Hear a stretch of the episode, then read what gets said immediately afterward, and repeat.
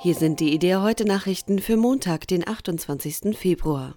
Mehr als 100.000 Menschen haben nach Polizeiangaben am 27. Februar in Berlin gegen die Invasion russischer Truppen in die Ukraine demonstriert. Aufgerufen zu den Protesten hatte ein Bündnis aus Gewerkschaften, Kirchen, Friedens- und Menschenrechtsgruppen. Zu den Rednern gehörte die Vorsitzende des Rates der Evangelischen Kirche in Deutschland, Präses Annette Kurschus. Sie sagte bei der zentralen Friedenskundgebung wörtlich das Blut, das in der Ukraine vergossen wird, schreit zum Himmel. Kurschus verurteilte mit scharfen Worten den russischen Angriff. Zitat: Die verlogene und machtgierige Regierung des einen Landes hat mit blanker Gewalt und gegen alles Recht ihren Soldaten befohlen, ein anderes Land zu überfallen. Das ist ein Verbrechen. Angesichts des Krieges in der Ukraine rechnet der braunschweigische Landesbischof Christoph Mainz mit einer neuen Flüchtlingskrise in Europa. Viele Menschen, insbesondere die intellektuellen Eliten, würden die Ukraine verlassen. Sie werden nicht in einem Land bleiben wollen, das Putin kontrolliert, sagte Mainz der Braunschweiger Zeitung. Er erwarte unmittelbare Konsequenzen für Deutschland und Europa.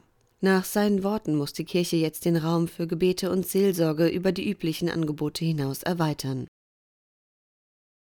Die israelische Regierung will ukrainischen Juden bei der Flucht helfen. Da der Luftraum über der Ukraine geschlossen ist, muss die Evakuierung auf dem Landweg erfolgen. Zunächst müssen die Flüchtlinge von ihren Wohnorten in Aufnahmezentren in der Westukraine gebracht werden. Diejenigen, die nach Israel auswandern möchten, werden anschließend über ein Nachbarland nach Israel ausgeflogen. Nach ihrer Ankunft in Israel müssen sie in Notunterkünften untergebracht werden. Die internationale christliche Botschaft Jerusalem unterstützt die Bemühungen der israelischen Einwanderungsbehörde und ruft deshalb zu Spenden und zum Gebet auf. In der Ukraine leben nach Schätzungen derzeit rund 200.000 Personen, die Anspruch auf eine Einwanderung nach Israel haben.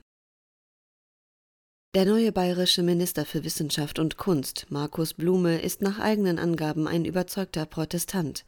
Neben Ministerpräsident Markus Söder ist er das einzige evangelische Mitglied in der ansonsten katholisch geprägten Landesregierung. Vor seinem neuen Amt war der 47-jährige CSU-Politiker Generalsekretär seiner Partei. Er ist Mitglied der Bayerischen Landessynode. Dort gehört er zum theologisch-konservativen Arbeitskreis Gemeinde unterwegs. Zudem ist Blume im Kirchenvorstand der St. Paulusgemeinde in München tätig. Als CSU-Generalsekretär traf er sich auch mit der Führungsspitze der Deutschen Evangelischen Allianz zu einem informellen Austausch. Über die Begegnung schrieb er später auf Facebook Am Ende haben wir gemeinsam gebetet, passiert auch nicht bei jedem Termin. Ein digitaler Demenzguide soll Angehörige demenzkranker Menschen unterstützen. Initiatorin ist die Leiterin der evangelischen Altenheimseelsorge München, Pfarrerin Edith Oechsler. Die App für Mobiltelefone und Computer informiert in kurzen Texten über Demenz, gibt praktische Tipps zum Umgang mit Erkrankten sowie ermutigende Impulse und Bibelworte für den Alltag. Wie Oechsler gegenüber IDEA sagte, haben die Bibelworte besonders Menschen angesprochen, die bislang kaum Bezug zur Kirche haben.